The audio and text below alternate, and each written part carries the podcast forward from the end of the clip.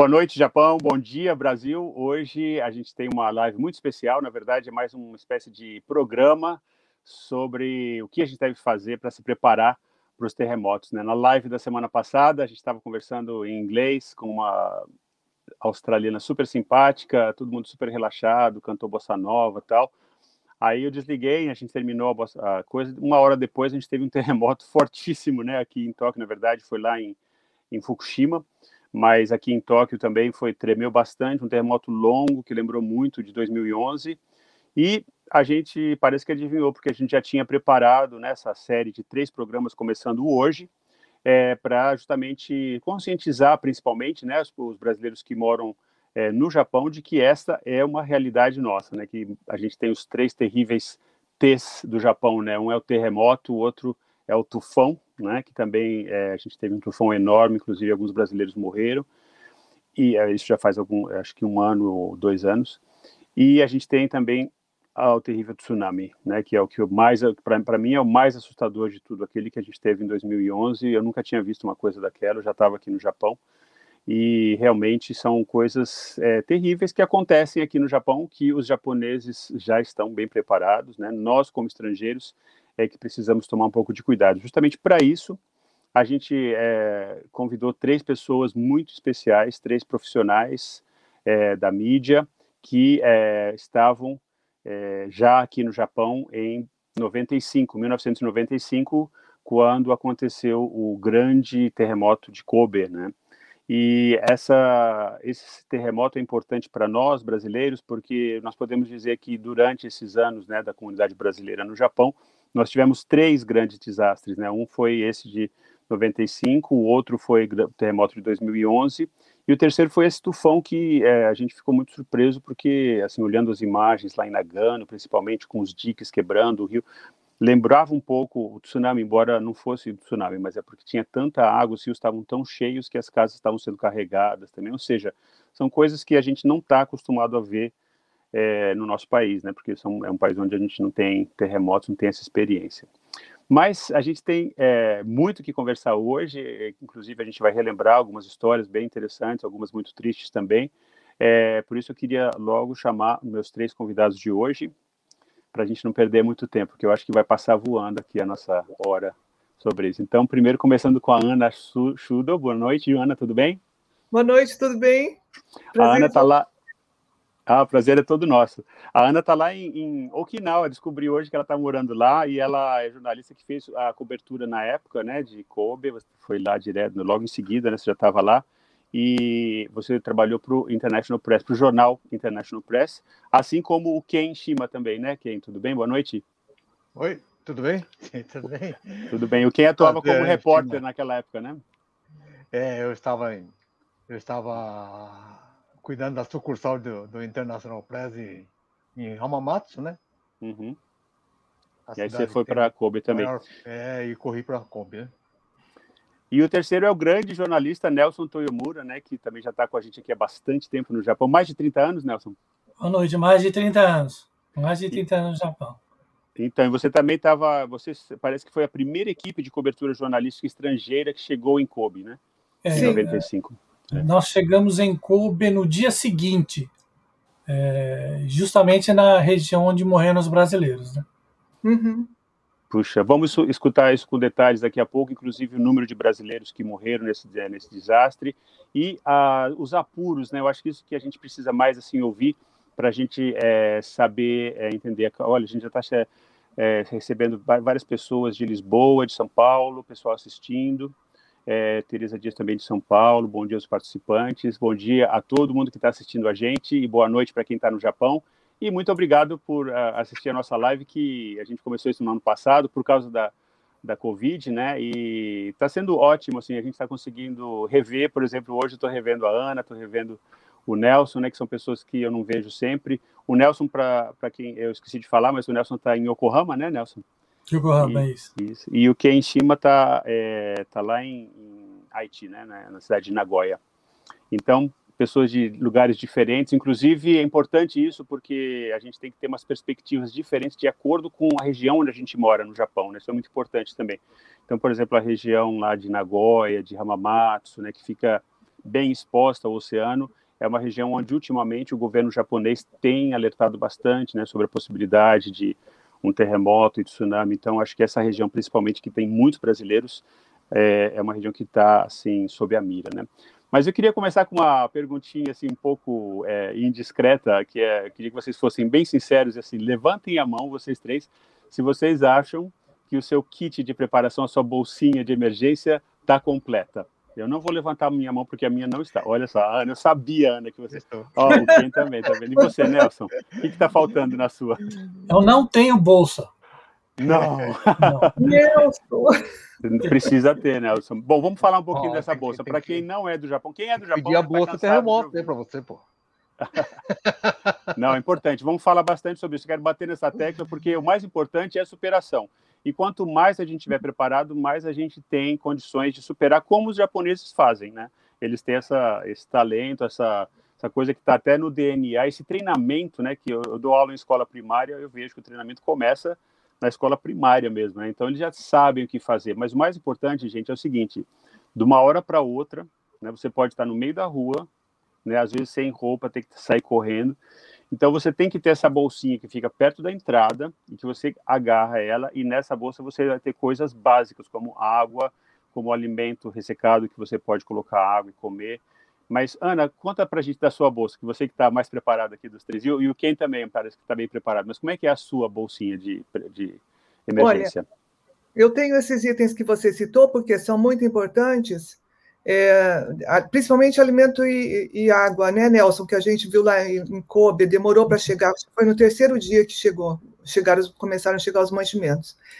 E, lógico, artigos de higiene pessoal, né, papel higiênico, toalete portátil, é, enfim, o que a gente precisa de imediato, mas também um pouco assim, um, pouquinho de artigos, por exemplo, para primeiros socorros, band-aid, etc. Uhum. Eu não tenho capacete, é uma recomendação que eu faço para todo mundo. Quem puder, compre é, um Sim. capacete, porque é, lá em Kobe, é, as réplicas não pararam e enquanto a gente andava na rua, caía vidros. Então, uma pessoa me deu um capacete quando eu estava na rua. Eu Sim. achei isso extremamente importante. Então, é uma coisa que eu preciso providenciar que eu não tenho agora. Eu também não tenho, vou providenciar também. E que mais que você pode sugerir, quem na sua, aqui que você tem na sua bolsa que a gente não mencionou aqui? Olha, o meu capacete está aqui acima de mim. ah, já deixa pronto. Já, já fica pronto aqui. É... Que mais? É, os demais, é, não, dentro, dentro, dentro da, da, da, minha sacola, né? Tem os alimentos desidratados, né? Tudo, né? Uhum. E e aqueles, aqueles que você. E os, e os medicamentos, né? Principalmente o band-aid, o, é, os curativos, né? É, né? Uhum. É, e para quem toma remédio também, também tem, tem esse detalhe, né? Por exemplo, eu tomo remédio para pressão alta, então você tem que estar com essas coisas, medicamentos que você vai precisar, porque pode ser que você não consiga voltar né, para o seu apartamento. E também o carregador solar do, do, do celular, né? Ah, exatamente. Que é, que é o importante, né? Sendo que de Kobe para cá, muita coisa mudou, né, Ana? Eu acho ah, que sim. naquela época, por exemplo, os alimentos, é, é, como é que eles falam? Desiccated, né? São alimentos é, desidratados. Hum. É, eles melhoraram muito, né? Inclusive a gente recebe, por uhum. exemplo, na escola, no trabalho, às vezes a gente recebe aquelas bolsinhas que é só você colocar água quente e é até gostoso, né? Porque eu vou comendo também essas bolsinhas, porque à medida que elas estão para vencer, a gente tem outra coisa importante, né? Porque tem brasileiro que acha que você faz lá bolsinha, deixa e nunca mais, mas assim, a água, ela não pode ficar muito tempo, porque ela começa a ficar perigosa, né? Então você tem que mudar. Então tem vencimento de água, tem vencimento dos alimentos. Então é um trabalho assim difícil. Boa noite, Aru Albuquerque, professor brasileiro aqui do Japão. É, Júlia Mayumi Yamashita, boa noite de Kanagawa. É, Rosana, boa noite de Yokohama. Muita gente assistindo, acho que o pessoal está bastante interessado, porque realmente assustou esse terremoto da semana passada, lembrou muito o terremoto de 2011 uhum. e lembrou a gente que nós nunca estamos muito longe dessas tragédias. Mas vamos começar então é, falando sobre 95, né, que é o, é o tema principal de hoje. Na semana que vem nós vamos falar sobre 2011, né, que foi o terremoto é, e, o, e, a tsunami, e o tsunami lá. Né? Então, começar com a Ana, é, eu queria que você falasse para a gente a importância é, de, do dinheiro também, né, com essa coisa da bolsa. Assim, é, você falou uma coisa muito importante, né, Ana, que a gente tem que tomar cuidado de não deixar todo o dinheiro em casa. Muita gente fez isso. Como é que foi a história da, da brasileira lá em Kobe? É, eu vi uma brasileira que tinha, eu não me lembro agora se eram 30 mil dólares, se eu não me engano, e ela estava. toda a economia dela, então. Sim, e ela estava ferida. E ela não queria sair de frente do, do prédio que desabou, porque ela, os bombeiros estavam tentando resgatar algumas coisas lá de dentro, e ela, enquanto ela não pegasse o dinheiro, ela não queria sair de lá. Então, a minha recomendação é: não deixe o dinheiro em casa. Se for deixar, você já vai dar a dica aí, né, Renato? Sim. Se você precisar deixar um cash em casa, tenha um artigo que o Renato vai dar a dica agora. É, exatamente, que é uma coisa que eu aprendi com uma amiga que é estrangeira também, mas que está aqui no Japão, a, ela é nossa senpai, Dai senpai, porque ela está aqui desde 1948, ela tem 73 anos, ela praticamente passou a vida inteira no Japão, é uma inglesa, e ela tem em casa um, é, um, é uma espécie de caixa, né, que tem, inclusive tem uma chave e tal, e a, a, prova de fogo. Então é uma, é uma espécie de cofrinho que a gente pode comprar, que é especial para isso, e que quase, eu acredito que todos os japoneses tenham isso, né, Ana?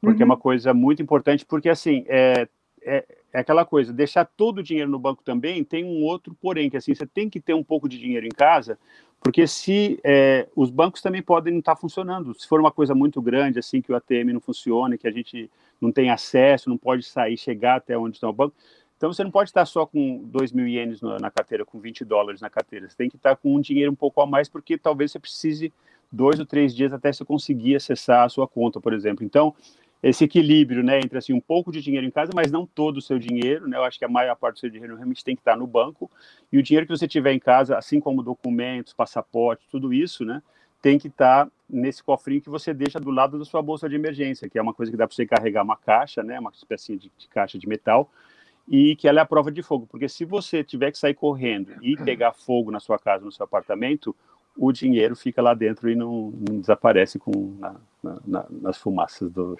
do incêndio, né? Que é o que aconteceu com muita gente, infelizmente. Acontece sempre, né? Eu lembro que em 2011 também uma das coisas que mais impressionou a gente, né, brasileiro, aqui no Japão, era assim a quantidade, né, de dinheiro vivo que era encontrado nas casas, né? E porque o uhum. japonês deixa muito dinheiro em casa e era entregue, né? Essa coisa da honestidade do japonês, né? Pegava aquele, às vezes, como você disse, né? 10 mil dólares, 20 mil dólares, entrega para a polícia e a polícia sem conseguir encontrar né, as vítimas, às vezes pessoas que tinham morrido também no tsunami. Então é uma coisa importante, né? O dinheiro. É, como que foi assim a sua chegada lá, Ana, quando você chegou? Você não chegou logo no dia seguinte, né, como como o Nelson, mas quanto tempo você ficou lá em Kobe? Não, foi incrível. A primeira brasileira que eu abordei, ela tinha um cartão na mão e ela disse: "Você não é a primeira. O primeiro foi o Nelson. Ela tinha um cartão do Nelson. Olha só. E logo depois do Nelson.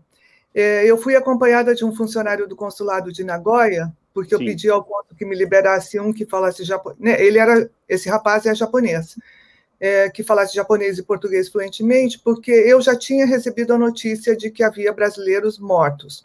Mas as informações ainda não eram fiéis, porque é, dizia-se em dezenas e até centenas, e quando nós chegamos lá, o Nelson também pode contar, é, na nossa chegada eram sete, depois uhum. é que uma brasileira morreu, então foi a oitava.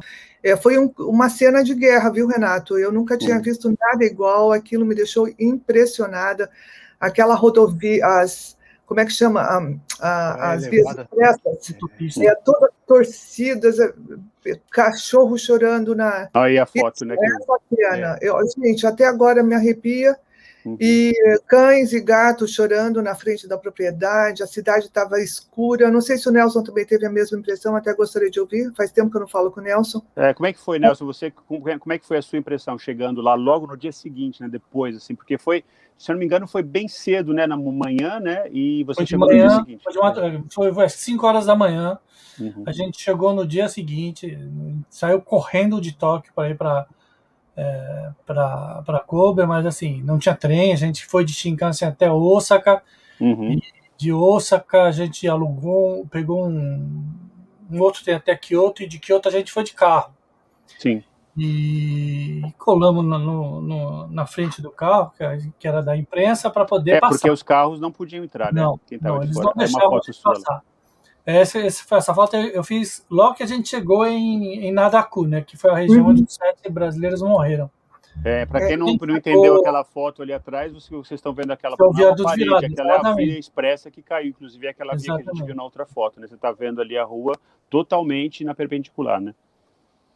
E eu, a gente chegou, vamos fazer foto, eu, vou, eu fui lá para fazer, escrever, fazer um texto e fazer as fotos. A gente estava fazendo foto, o Carlinhos que tinha ido comigo falou assim, olha, tem gente falando português ali falando português, né? Falando, ah, e aí, vocês são do Brasil? Ah, gente, é, nós somos brasileiros, não sei o quê. É, morreu alguém? Falou, ah, na casa ali embaixo morreram quatro. Falei, oh, Nossa. Sim. Tinha acabado de chegar, encontrou com esses brasileiros e foi. Aí a gente. Essa, essa foto já é de uma. É, é de, do lugar onde a, a Marcelena Ueda morava. Essa é uma outra história Uhum. Essa menina, ela, ela foi, se eu não me engano, a quinta, a sexta brasileira a ser resgatada. É, todo mundo sabia que ela estava debaixo dos campos, que ela estava morta. A prima dela é, ligando para a tia, dizendo para a tia: Não, tia, tá tudo bem, ela tá viva. E aí o Pedro Bial, que era o correspondente que veio cobrir o terremoto, entrou ao vivo no Jornal Nacional e a mãe dela ficou sabendo da morte através do Jornal Nacional. Né? Meu Deus, que coisa então, triste. a gente dizendo para a prima que ela precisava avisar a tia, né? Uhum. É, quando a gente descobriu os brasileiros que haviam morrido, né, principalmente da família da Taeko e do, é. e do Sidney, né?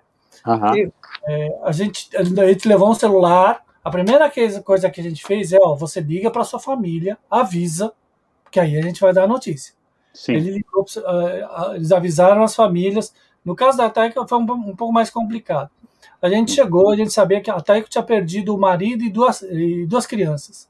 Dois filhos. Onde está essa mulher? Ela estava no hospital ajudando Isso. É, a irmã do, do, do Sidney que estava internada. Meu Deus. Ela perdeu. E a gente foi encontrar com ela, a gente chegou de manhã e a gente foi encontrar com ela à noite, né? Olha a e... imagem de guerra que a Ana falou, né? A cidade em chamas, é um isso eu lembro bem, porque teve muito incêndio, porque era de manhã, as pessoas estavam preparando o café da manhã, né? Então tinha muita, é uma coisa, uma dica importante também, tinha muita chama aberta, né? A gente tem que qualquer coisa que tiver ligada com fogo, a gente tem que desligar imediatamente, porque se cai o fogão, qualquer coisa, o um incêndio começa muito facilmente e geralmente tem incêndio depois do terremoto. Né? É, o, quando a gente encontrou Guataeco, a gente encontrou ela num, num ginásio. Uhum. É, não, Kobe não tinha luz. A gente entrou no ginásio e, e desceu a escada. E a gente, eu, quando eu entrei, eu senti que era um lugar grande pelo, pelo, pelo barulho. E tinha um, um, um senhor da, da Guarda Nacional uhum. com um lampião escrevendo alguma coisa. E como como é, como estava escuro, minha visão não, não, tava, não tinha se ambientado. Aí aos poucos ela foi se ambientando. Aí o que dava para ver no chão eram cobertores, vários cobertores, só que com alguém embaixo. Ah. Então, assim, muita gente, assim, todas as pessoas que morreram na região estavam sendo levadas para lá. E, e a, a, família da, da Taeco foi levada para lá. A gente encontrou com a Taeco lá. Né? Uhum. Inclusive, esse, eu estou muito impressionado com esse cuidado que você teve né, de, de falar com os familiares, e isso, obviamente, é um reflexo de você ser um profissional, né? Você já é formado na PUC, você já era jornalista, né? Então você já chegou no Japão com essa, com essa, é, essa, esse tato, né? Pra, que muita gente não teve, né? inclusive, inclusive essa história que a gente ouviu, né, da pessoa ficar sabendo no Brasil pela televisão antes da notícia ter chegado. Mas assim, como jornalista, né, para você, como é que foi essa é, essa visão do inferno, né, que a, que a Ana estava falando de chegar em Kobe e ver essa Olha, cena? Assim, o que mais te impressionou? A gente inventou uma coisa no dia que é lista de sobreviventes, é uma coisa que não existe. Né? Então, é, além das pessoas que tinham morrido, a gente começou a anotar o nome dos brasileiros que tinham é, que estavam vivos, né? E o que, que a gente fez? A gente é, mandou essa lista para a sucursal em São Paulo, para o sucursal de São Paulo divulgar isso, né? Então, ela mandou isso para a Folha, mandou isso para o Estado, isso saiu na capa do Estadão e uhum. saiu na capa de um jornal chamado Notícias Populares. Ah, eu lembro, sim. E a manchete que era mais engraçada, né? Assim, os rabudos que sobreviveram ao terremoto de Kobe, né? Então, é, é, por aí, assim, é, é um jornal, é um jornal mais assim, tab, tipo tabloide, né? Então a gente não. É um tabloide, não a, gente, a gente falava que espremia saia sangue, né? É, exato. Mas pelo menos Mas... É, deu é, uma tranquilidade para muita gente de ver que é o nome na lista das pessoas queridas, né, que tinham sobrevivido, né? Não, e estava muito frio. O corpo estava muito frio. E isso é... é um detalhe importante também, assim, que é, eu tenho uma amiga que, que fala também sempre assim, eu, eu nunca é, tenho medo de dormir com calcinha velha. porque a gente nunca sabe, né? Então, assim, essa coisa da roupa é muito importante de você ter, assim, saber onde está a sua roupa, porque você vai precisar, sabe, pegar um, um casaco, de, assim, na pressa, né? Pra, se, a, aqui em Tóquio, essa semana fez menos um, né? Então, a gente tem que estar tá preparado, assim, no inverno, e brasileiro geralmente não está, né? Assim, a gente não tem esse costume que os japoneses têm de estar, tá, assim, sempre é, ligado, né, no, no tempo. Então, Imagine se você está num parque, geralmente, como eu falei na chamada durante essa semana, os parques acabam virando eh, zonas de evacuação, né? Então as pessoas ficam lá às vezes ao ar livre, né? Que eu acho que em Kobe era o caso, né? Tinha muita gente ao ar livre. Vamos perguntar é, para o Ken, como é que foi a sua experiência? Que você estava lá em Hamamatsu, né? E você foi direto também para Kobe. Você chegou há quanto tempo depois? Eu cheguei no dia seguinte também, né? No dia seguinte é, também. Kobe. Não, Shima, você não chegou no dia seguinte. Você, depois que eu voltei, você foi para lá. Levou alguns é, dias. É, é, que você estava aqui em Nagoya, né? Na época. Né? Eu fui de Nagoya, é. É, você, você morava em Nagoya na época. Eu, tava, uhum. eu morava em Hamamatsu, né? Então, uhum. e aí, às, às, seis, às 15 para 15 para 6 da manhã, eu vi, na, eu senti o terremoto lá em Hamamatsu, né? Ah, em Hamamatsu deu para sentir também, né? Eu lembro senti, disso. Senti o terremoto lá em Hamamatsu, sim. Uhum. É, senti o tremor, liguei a, tele, a, televisão rapidamente, né? E aí eu vi já os sinais da, da, na televisão da, do, do, incêndio lá, daquelas, daquele fogaréu todo lá, né? Uhum. Aí eu falei assim, esse negócio aí tem que ir lá, né? Porque em nove... eu fui para Hamamatsu, eu, eu mudei para Hamamatsu em 93. E aí já trabalhava na pastoral católica de Ramamato, né, tal. Uhum. Com o Padre Riga também, junto. Ah, sim, eu lembro, você conhecia bem o Padre Riga, né? É, conheci demais o Padre Riga. Nós trabalhamos junto na pastoral do, do, do Sem Teto lá, né? Sim, sim. E senti na pele que a gente tinha que ir lá para Kobe. Né? E corri uhum. para lá, né? Corri para lá, fui de Shinkansen até Osaka e depois de Osaka eu fui mais um trecho, não sei até onde que eu fui, de, de um trem comum, e depois eu peguei uma bicicleta. Ah, é? Bicicleta lá, é, essa, essa história eu. Bicicleta até nada. Ele foi de bicicleta. É. Ele, ele, e o pessoal do Times chegaram de bicicleta, né? É, então. E você chegou a entrevistar alguém também, assim, algum brasileiro também nessa época? Sim, eu fui, eu fui, eu fui até a, aquela região de Higashinadaku, né? Sim, sim. E encontrei aquele pessoal, do, o mesmo pessoal que o, que o, que o Nelson também conversou com ela, né? o uhum. pessoal que trabalhava no Bentoiá, né? Sim, ah, sim. É, no Bentoiá e, e tinha voltado de madrugada para o apartamento. E aí alguns, tavam, alguns deles estavam descansando e sentiram até que seria sentiram uma bala tão grande que parecia que, que seriam jogados da varanda, sabe? Aham. O frio todo lá, né? Sim, sim. E que coisa, né? E Aí... Ana, é, queria perguntar para Ana os seus números, né? Você tem assim os números, quer dizer, o número primeiro o número total de mortes, mais ou menos, parece que 5 mil e poucos, né? E, uhum. e o número de brasileiros mortos também. Foram sete, inicialmente sete, e depois uma brasileira que continuou, que estava, uma tinha um prédio que desabou, é, e uma das brasileiras foi salva e a outra estava sendo resgatada. Parece que tinha caído um, é, um armário sobre a cabeça dela. Nossa. E a gente ouvia as vozes dela, dela pedindo socorro. Daí, acho que no segundo ou terceiro dia depois que eu estava lá, é que os bombeiros conseguiram chegar até ela, porque tinha uma pilastra de concreto que impedia o acesso, mas a voz dela já ia ficando, foi ficando, sabe, quase inaudível para nós, e quando ela foi encontrada já estava morta. Ai, foi coitado. muito difícil ver essa cena toda, sabe?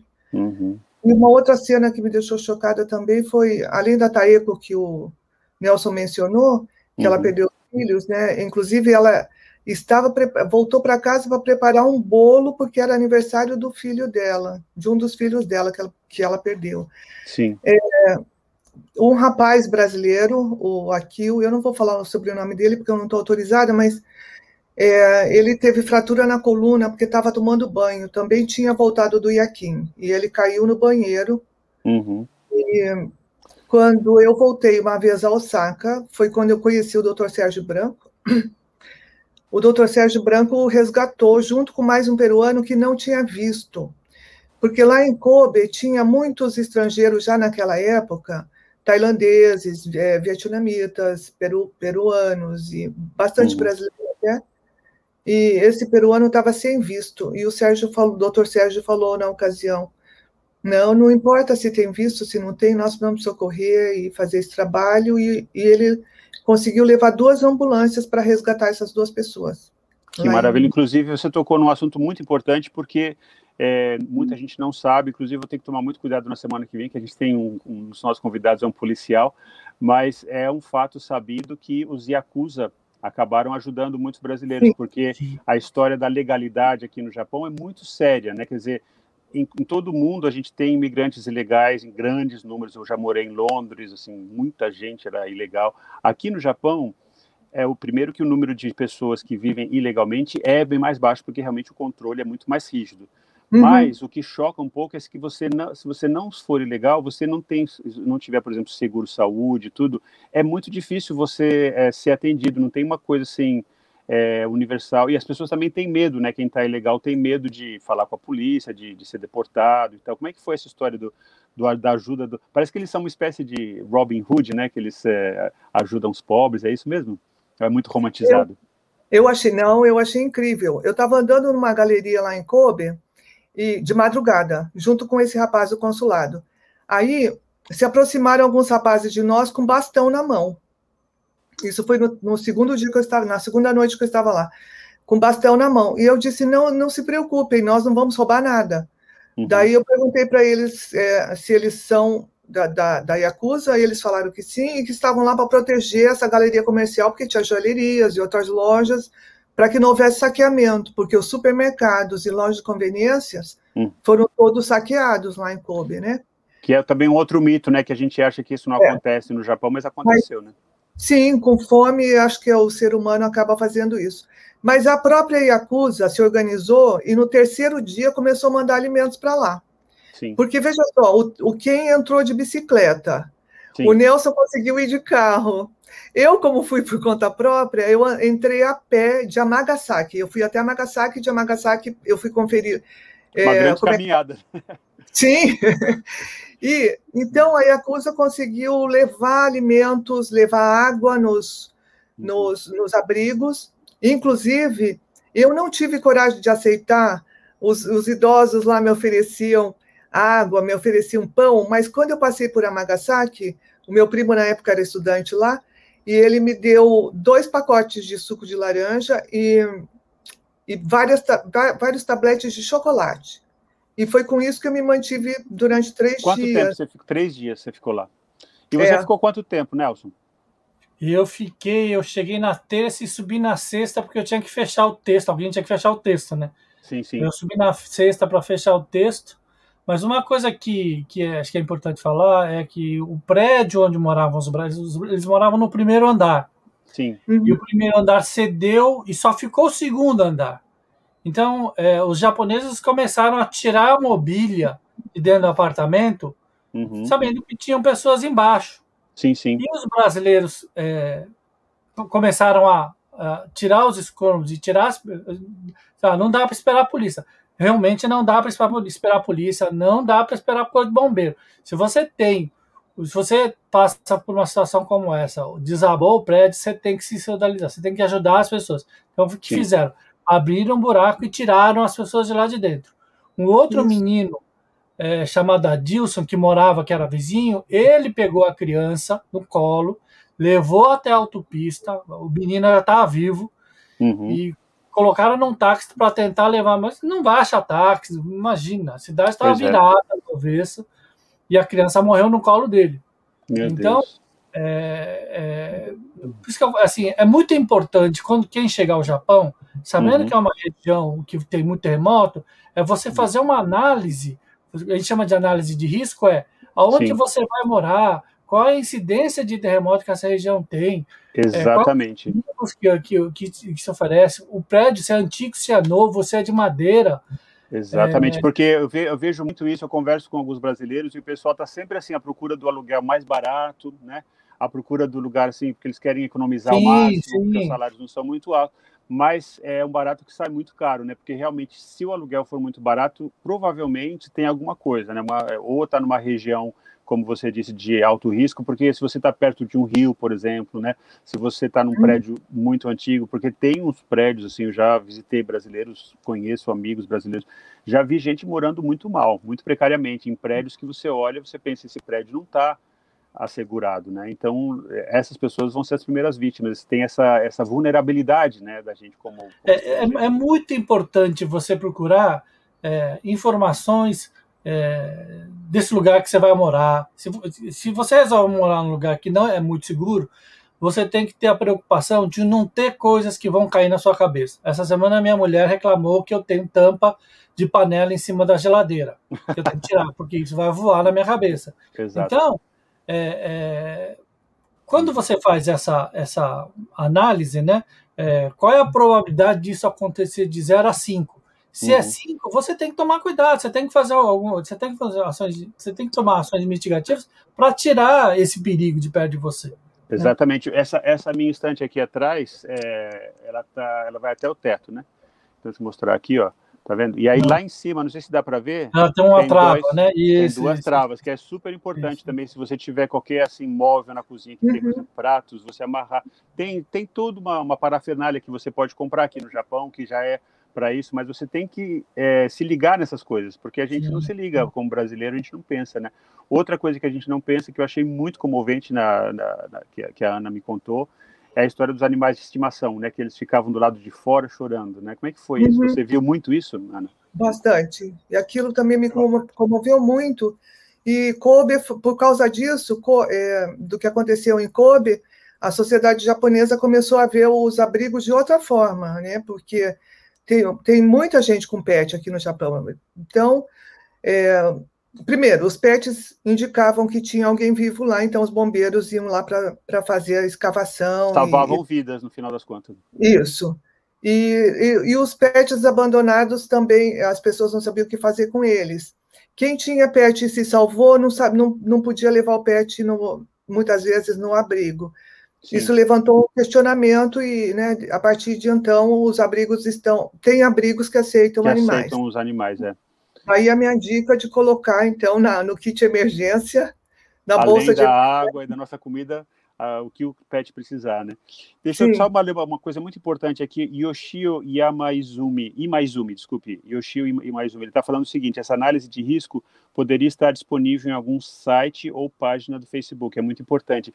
Se eu não me engano, me corrija, Nelson, se eu estiver errado, se você for na sua prefeitura, né, na, no seu Show você pode obter informações detalhadas, né, sobre o seu prédio. Onde, como é que a gente faz para pegar essas informações? Você, assim? não, a prefeitura, na própria internet, você consegue ter o a gente chama de hazard mapa, né? Mas isso é mais para enchente e chuva. É, área de risco de terremoto é mais complicado, porque o Japão ele é inteiro cheio de fendas. Então uhum. você tem que saber se você não está morando perto de uma fenda. A gente sabe que tem uma usina nuclear em cima de uma fenda. Exato. Então, é, esse estudo de fenda é muito recente ainda. Mas é Exato. é bom pesquisar. A internet já te dá esse subsídio para você saber se você está morando numa região, se sua região pode ser atingida por um terremoto muito forte, se uhum. você pode, é, se, se, você corre risco de tsunami. É, você falou de furacão. Furacão, a faixa de furacão está subindo. Antes era só só passava por Okinawa, já não está mais passando só por Okinawa.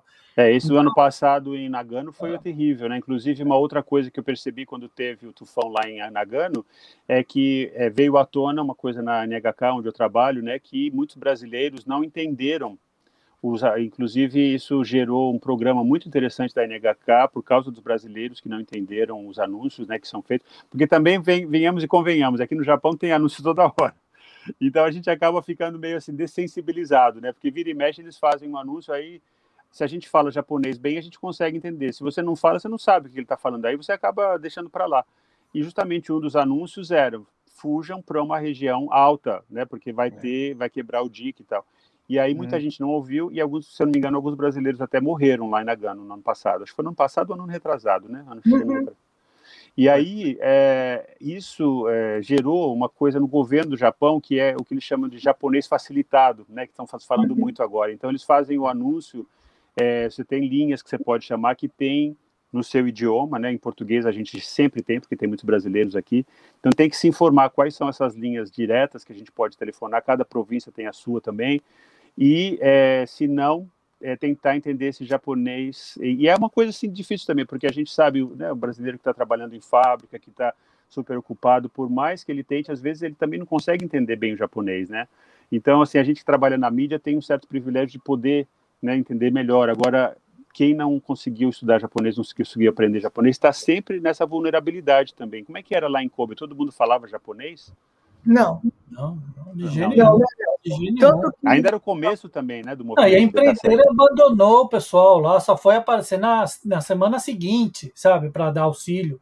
Uhum. Então, eles estavam largados, tinha, eles foram por parte de uma escola, é, eles estavam morando, é, muita gente morando dentro da escola, alguns morando, eles pegaram a trave de futebol, puseram uma lona, estavam morando dentro da trave, né? Tinha um que frio, coisa.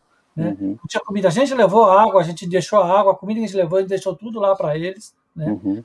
E aí, quando a gente foi embora, uma menina, acho que tinha 10 anos de idade, ela agarrou na, na roupa da gente, falando: não vai embora, não deixa a gente aqui. A gente Puxa quer voltar para o Brasil. Então, é, é difícil você, numa situação uhum. como essa, é, não se emocionar, não sentir o que as pessoas. É um problema, é, assim. É, foi um, é, um choque. Primeiro, foi um choque muito forte a gente que ter, manter o sangue frio, porque a gente estava lá numa, a trabalho, fazendo uma cobertura jornalística, né? E uhum. ao mesmo tempo, são pessoas, você está lidando com pessoas, né? Eu Sim. ouvi a história do, do, do, do, irmão mais novo do Sidney, que foi uhum. o único que não estava dormindo na casa, que ele estava trabalhando na fábrica, ele voltou correndo, e uhum. ele contou como ele resgatou e como ele foi tirando a cunhada e os sobrinhos mortos debaixo da, da, da, da do prédio, né? Então, assim, não tem hospital, não tem o que fazer, né? Sim, sim. Então, é, eu, acho que, assim, eu acho que é importante você ter o kit, né? Mas é importante também você saber o risco que você está correndo, você uhum. saber medidas de primeiros socorros, entendeu? Uhum. Eu fiz curso de, de, de, pra, de emergência para salvar pessoas, né?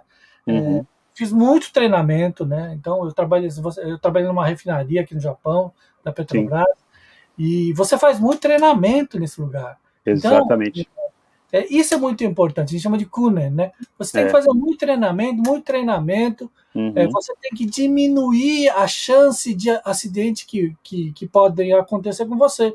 Então, Exatamente. Você, você, dirigir uma hora e dirigir 15 minutos, a incidência, a probabilidade de você ter acidente é muito maior para uma hora do que 15 minutos. Exatamente. Isso é pensar, né? Uhum. Então, é onde tem risco, você não deve é. morar. Eu queria falar duas coisas importantes. Uma que é assim, né, a gente aprendeu, o próprio Japão aprendeu muito com Kobe, porque Kobe era uma região assim que não esperava terremoto, é. né? Inclusive Exatamente. teve grandes mudanças arquitetônicas, tá? Mas uma outra coisa que eu acho que o, o Ken pode explicar para a gente bem também, porque ele já trabalhou com consulado, né, lá em Nagoya, tudo é que existem muito mais é, hoje existem muito mais ferramentas, né, à disposição dos brasileiros, inclusive de intérpretes e tudo. Como é que é lá em, onde você está em Nagoya? É, quem, assim, essa situação? Existe bastante apoio, assim, para os brasileiros, no caso de emergência, assim, de para informação é, sobre risco e tudo isso? Sim, uh, eu, eu, trabalho no consulado ainda. Né? Ah, você ainda está no consulado, desculpa. Uh, eu ainda trabalho no consulado. Né? Uhum. E nós fizemos diversos treinamentos também no, no Corpo de Bombeiro, inclusive, é, uhum. sobre, sobre prevenção, prevenções né, para terremotos, né? E o consulado também, né? Forne... A gente, todos os funcionários do consulado têm o seu kit também debaixo Sim. da mesa também, né? Tem o kit, o kit de emergência à disposição, né? Uhum. E uh, eu acho que o governo japonês em si, né, oferece muitos subsídios, né? Uhum. E orientações para para a prevenção de terremotos e catástrofes, catástrofes naturais, sabe? Sim. Eu acho que é elogiável a, a, a atitude da, das autoridades japonesas. Né? Eu também acho, acho que muitas vezes falta comunicação, né? Inclusive aqui tem uma mensagem da Tânia Campos Rezende, ela está falando o seguinte: boa noite, obrigada. As recomendações sobre segurança em casa, no caso de terremotos, estão disponíveis em algum site. Meu sobrinho só soube de um jeito seguro de instalar TV por um vendedor. Se tivesse comprado pela internet, não saberia. A Tânia tem um sobrinho que está estudando aqui no Japão e ele ficou meio preso agora, né, por causa da pandemia, não pode voltar para o Brasil, aquela coisa.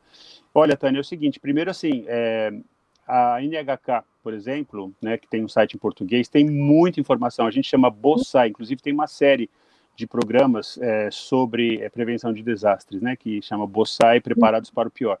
Primeira dica, vai lá e assiste, porque está tudo na internet, você pode ver de graça, né, é só entrar é. no site em português da NHK. Segundo, nas prefeituras, nas, então assim, ver assim onde ele mora, qual que é a administração regional, que seria, né, em português, que a gente chama aqui em Tóquio de Kuyakusho, né, que são os, as administrações regionais que ajudam cada distrito, digamos assim. E aí lá é, tem muita informação. Eu sei que seu sobrinho fala inglês, né?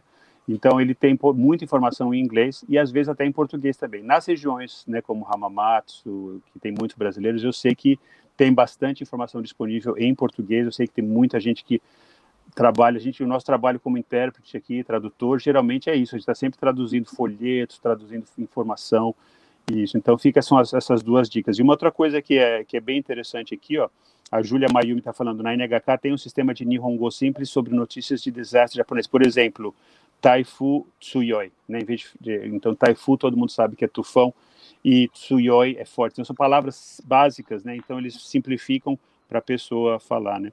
Outra coisa interessante, a, a Érica Ishikawa sempre assiste, boa noite, Érica, bom ver você aqui de novo, sempre assiste as nossas lives, ela falou o seguinte, aqui em Tóquio eu vi um monte de templos de mais de 800 anos intactos num bairro, então decidi que aqui mesmo que vou morar, estou morando. Não é garantia, viu? A gente tem que tomar cuidado com isso, porque inclusive tem uma foto aí, se ver se o Lincoln consegue mostrar, de um templo, é, olha aí, que, só, é, que, que a gente não esperava, em Kobe ninguém esperava, né, que, que fosse acontecer isso e acontecer. Então, é, fica essa dica aí também, que cuidado, mesmo a gente morando numa área que a gente acha que é segura, todo cuidado é pouco, né? É, o, pode o, falar. O, o, o Imaizumi escreveu agora há pouco também, né? Sim, sim. Que o consulado poderia dispor mais de mais informações sobre, sobre prevenção de terremotos. Né?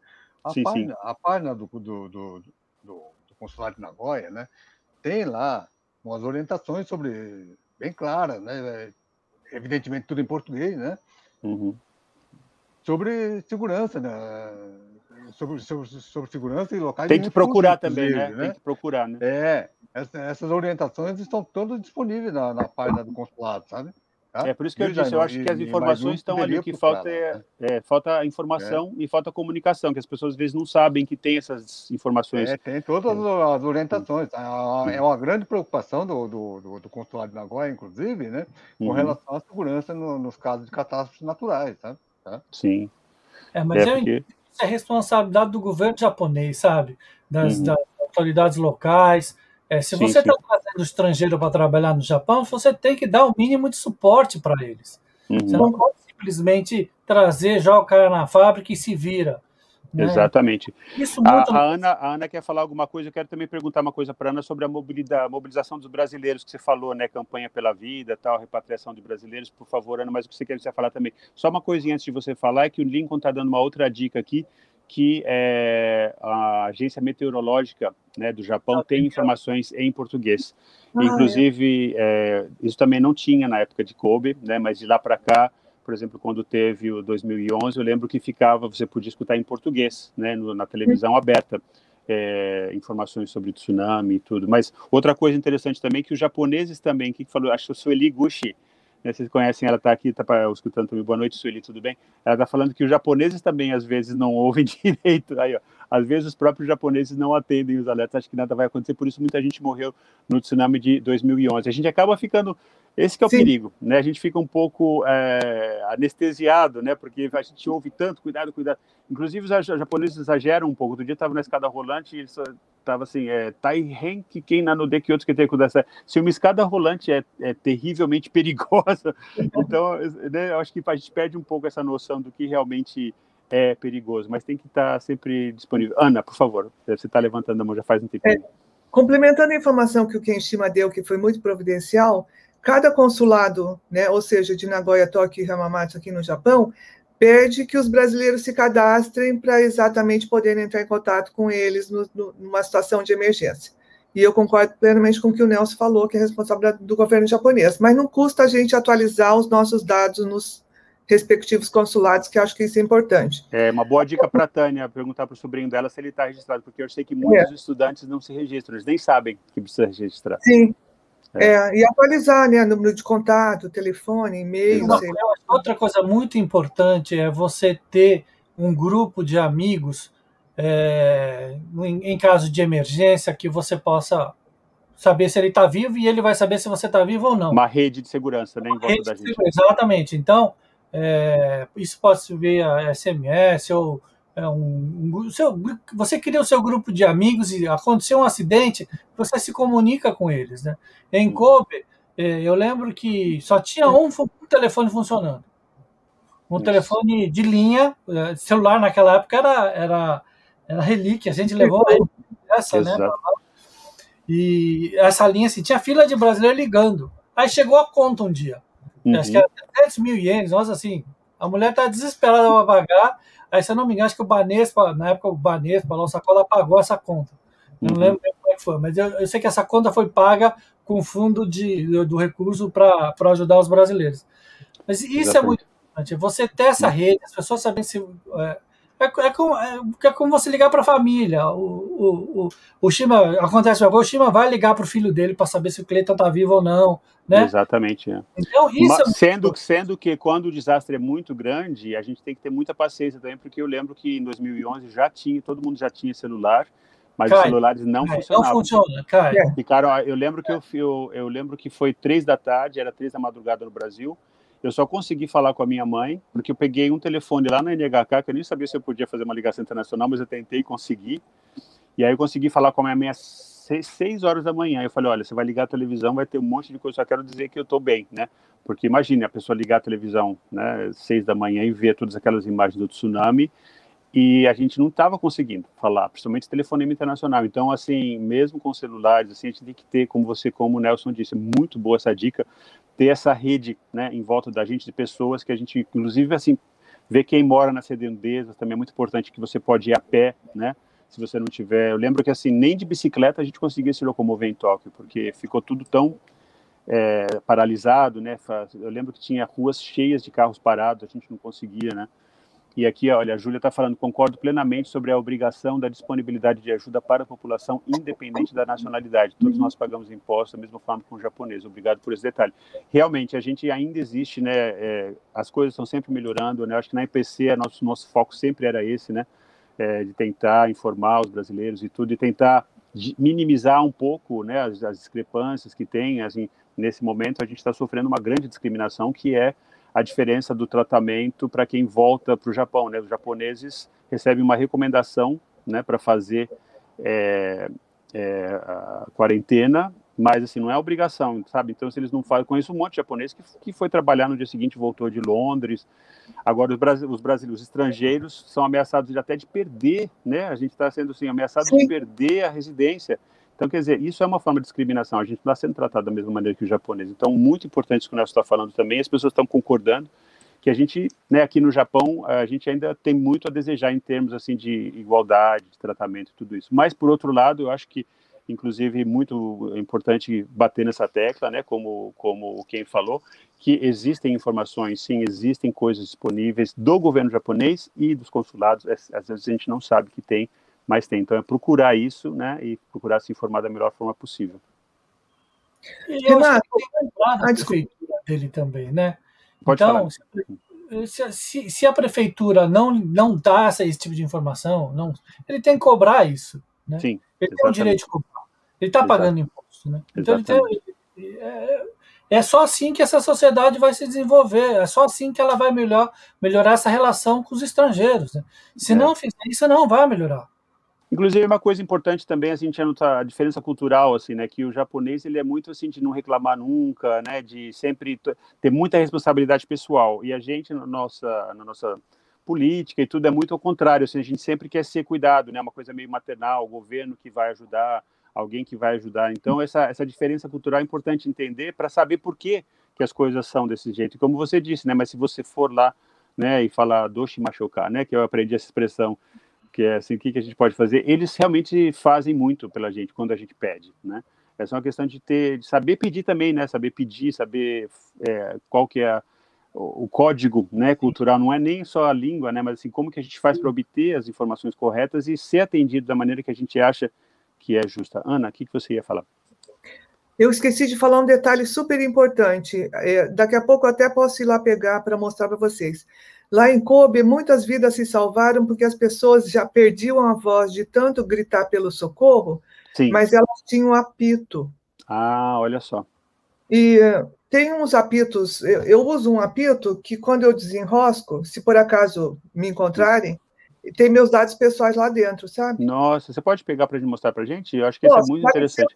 Um e vocês vão conversando. Tá bom, tá bom. E para complementar, Nelson, sabe? Eu estava me lembrando aqui que depois desse terremoto de Kobe, é, é quer dizer, muito depois, vários o governo pediu fiscalização efetiva nos edifícios, então várias edificações foram fiscalizadas. A gente tem que procurar imóvel que tenha essa certificação. Exatamente. Mudou a legislação, né? Mudou, é. É. Vai, vai, falando sobre isso, dá licença, eu vou pegar o. É. Não, é importante, aquilo que eu falei, não fica pensando só assim no aluguel barato, sabe? É, não, de forma alguma. É, vai e, e, e, pergunta mesmo, sabe? Conversa com o Cunning Sun, né, que é, o, que é o zelador do prédio, sabe? E pega essas informações, não fica assim. É, não facilita, né? Não facilita porque sem facilitar a gente já, já corre muito risco. Então tem que. Ah, aqui no Japão a gente tem aquela diferença do apato e do mansion, né? Exato. O é, pode explicar para a gente, para quem, principalmente para o brasileiro que está assistindo a gente? Esse, o risco do apato. É... Apato é abreviação de apartamento, apartment, né, em inglês. Apato, é aquele de dois andares. Né? O risco Isso. desse prédio cair e de um mansion, né, que a gente chama que é o edifício. Sim. O apato ele, ele não resiste a tufão, ele não resiste a terremoto, porque eles são feitos de madeira. Exatamente. Né? Já, e essa, essa, essa, essa essa ideia de se fazer casas de madeira no Japão, ela é milenar, né? E ela ao uhum. longo do tempo, ela, ela, ela, ah, por que que se faz casas de madeira? Ah, porque a madeira enverga. Ah, sim, a causa da flexibilidade, é, mas isso era, era na é, época. Isso era antigamente, né? É, então, exatamente. É, é, é, é, olha, esse é o prédio onde morava a brasileira. Isso, isso é onde o bombeiro está é o segundo andar, para vocês terem. Primeiro andar sumiu, né? Primeiro andar sumiu, exatamente. Primeiro andar que, para quem não sabe, é o térreo aqui no Japão, né? É, o isso. térreo desapareceu, né? É, exatamente. Meu Deus do céu. Que a maioria, né? primeiro, primeiro e segundo andares. Só, não, é, porque é onde você tem a, onde você tem a frição no movimento da terra com, uhum. com o prédio, né? A Sueli está então... falando uma coisa bem interessante aqui também, que é o seguinte, né, que é, depende muito de onde você mora também. Então, eu acho que a experiência que o Ken tem lá em Nagoya, né, é, que o pessoal tem em Hamamatsu, é, é, é, privilegiada em termos assim de assistência aos brasileiros, porque é um, são lugares de grande concentração de brasileiros, né, mas realmente se você está numa província onde tem meia dúzia de brasileiros, né, por exemplo, quem está sei lá, no interior de, de, de Hokkaido, por exemplo, aí já é mais difícil, né? Porque não tem, não tem muita coisa em português, né? É, aí tem que se virar no inglês. É, Mostra o apito pra gente. Todas tem alguma coisa em inglês. Em alguma língua. É o inglês, a segunda língua. É o né? inglês, né? é, é inglês, é então, importante assim. Mas Será que dá pra ver? Tem um tradutor deixa, hoje na internet. Esse é o então. apito da Ana, deixa eu ver. É, é grande, eu... né? É. Dá uma Não, sopradinha é, pra gente ouvir. Ah, é bem alto, né? É, e aqui eu desenrosco. Sim. E eu tenho um papel aqui com os meus dados pessoais. Olha só. Inclusive, tipo de sangue é muito importante, né? Porque você pode precisar Sim. de uma transfusão, é, né? É. Muito, já, muito brasileiro nem sabe o tipo de sangue que tem. Olha, aqui nesse papelzinho tem a tipagem sanguínea, telefone para de emergência de algum amigo ou parente, uhum. além do nosso do endereço, uhum. né? Nome, nome, endereço, telefone. Então, é, é muito importante que não precisa ser esse modelo aqui. Sim. Antes disso aqui, eu tinha um apito daqueles de futebol, uhum. sabe? Aqui é muito mais barulhento, sim, mas sim. não tinha essa opção do, do, do, das informações, né? E onde é. compra essas coisas? Assim, onde, se a gente quiser fazer um kit bem feito, assim, onde a gente deve ir? Para os brasileiros que estão aqui há pouco tempo. No home center, não. Home center tem. A maioria dos home center tem isso. É, ou é. loja do tipo Tokyo Hands também tem. É, são lojas de ferragens, né? Para quem não está acostumado com o home center, home center é uma, é uma loja onde você pode comprar coisas para sua casa, né? Desde aquecedores, a, a tudo, mas nessas lojas sempre tem. Mas assim, se você não souber, é, pergunta, escreve para a gente aqui na página do Japão, aqui inclusive fica uma dica aí para o Milton, né? Várias informações a gente pode colocar aqui na página do Japão aqui também, porque a gente está aqui para isso, né? Para para colocar informação. A gente acha que todo mundo sabe, né? Porque a gente é veterano aqui, né? 30 anos de Japão. Agora, para quem está né, há pouco tempo no Japão, e a gente tem uma leva nova né, de brasileiros chegando. Isso é muito importante Sim. também lembrar que a gente ficou um tempão com declínio, né, depois de 2008, e agora a gente está com um aumento de novo. Assim, tá, a economia do Japão está tá firme, né, apesar da, da, da, pandemia, e muita gente chegou assim há um ano, há dois anos, né, então essas pessoas talvez não saibam tudo isso que a gente é, já sabia, né. Olha, mas tá... eu acho que no, é, no, antigamente você tinha um respaldo, você tinha os jornais, você Exato. tinha a TV, você tinha uma comunidade mais organizada. Eu não sinto essa organização hoje. Então parece é verdade, que ela... apesar da internet, né, Nelson? A gente tem a vantagem é, da internet, da internet, mas... é. É mesmo assim, ela se dissipou, ela se integrou mais à sociedade japonesa. Então Exato. você tem, tem, muito filho de brasileiro que não fala português. Né? Exato. É. É, muito então, bem lembrado. É... Olha, a gente está com menos de cinco minutos aqui para terminar a live, é, mas eu queria duas coisas, assim, uma coisa que é importante. Primeiro, eu quero que cada um de vocês é, termine com uma mensagem, assim, a partir dessa experiência de Kobe que vocês viveram na pele, para os brasileiros que estão assistindo a gente aqui no Japão, mas também para quem está fora, porque isso, acho, é, acho, que isso é uma coisa em geral. Mas assim, o que eu queria dizer também é que é, os japoneses superam, né? Isso é uma coisa por mais, a gente não deve ficar apavorado, né? É, sabe a função de, dessa série que a gente está fazendo não é assustar ninguém, é pelo contrário, é lembrar que apesar de todos esses riscos, não tem jeito, a gente mora no país que talvez seja o pior do mundo em termos de desastres naturais, mas apesar disso, é, eu me sinto muito seguro aqui. Inclusive, assim, os terremotos não me assustam tanto, porque eu vi quando a gente teve o terremoto de 2011 que, que, que foi muito pouco estrago, né? E mesmo se você pensar em Kobe, quantos habitantes tinha na cidade de Kobe? Acho que eram 5 milhões, se não me engano. Uhum. E morreram 5 mil pessoas. Então, isso em termos, assim, se fosse um terremoto dessa magnitude em qualquer parte do mundo, principalmente no Brasil, eu fico morrendo de medo de São Paulo, porque de vez em quando tem terremoto lá. Eu acho os prédios de São Paulo muito fraquinhos, né? Então, se tivesse um terremoto dessa magnitude, com certeza os números seriam muito mais altos. Então, a gente está num lugar seguro, né? Apesar desses riscos. Mas a gente tem que fazer a nossa parte. Então, basicamente, essa, essa questão da superação. Então, vamos é, ouvir as, assim, as mensagens finais, começando com a Ana. Ana, o que, que você diga as suas palavras sábias para a gente terminar o nosso programa Imagina, hoje. Não sei se eu sou sábia, mas é, pela, é, pelo que eu vi lá em Kobe, eu acho que a solidariedade, a primeiro, a prevenção, sabe? Sim. Então, ter o kit é, de emergência é super importante. Não fazer alarde nos abrigos, né? Porque o brasileiro é mais uh, caloroso, acalorado e tal. Os japoneses Sim. são mais silenciosos, eles ficam bem na deles. Eu estive em Fukushima, é, em alguns abrigos, e cada um na sua, mas precisando de ajuda, um colaborava com o outro, eu acho isso muito importante. E tá. a solidariedade e essa, esse networking aí que o, que o Nelson mencionou, que eu achei super importante. Hum. E a gente tem que colaborar, independente de ser, sabe, filipino, japonês, é, quem tiver é um ser humano, é uma vida, o, o cachorrinho, o gato que está lá fora, uhum. enfim, o que a gente tá puder bom. fazer para colaborar, ok? Obrigada. Obrigado, por... Ana. Muito bom ter você com a gente aqui, viu? Adorei. Obrigada. Quem? Qual é o seu, qual é o seu recado para os brasileiros do consulado? Olha, em primeiro lugar, né, você nunca deve se esquecer de ter sempre em ordem o seu kit de emergência, né? Sim. E a solidariedade, né? Eu acho uhum. que o ponto principal de tudo isso aí, sabe? Uhum. Porque você nunca é sozinho. Né? Exato. Você sempre vai precisar de alguém e vai ser uhum. socorrido por alguém também, né? É, Solidariedade uhum. e você ter, ter informações é, disponíveis com seus vizinhos, com esse pessoal assim, né?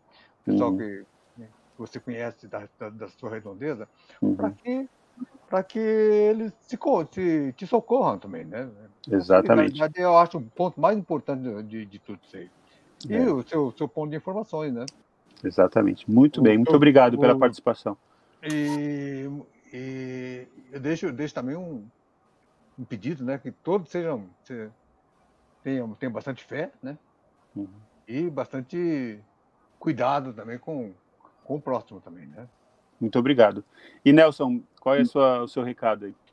Eu, eu acho assim que em, em toda relação existe uma, um, um, grau de responsabilidade. Então, é, você tem um poder público que tem sua responsabilidade, você tem o seu empregador que tem a sua responsabilidade.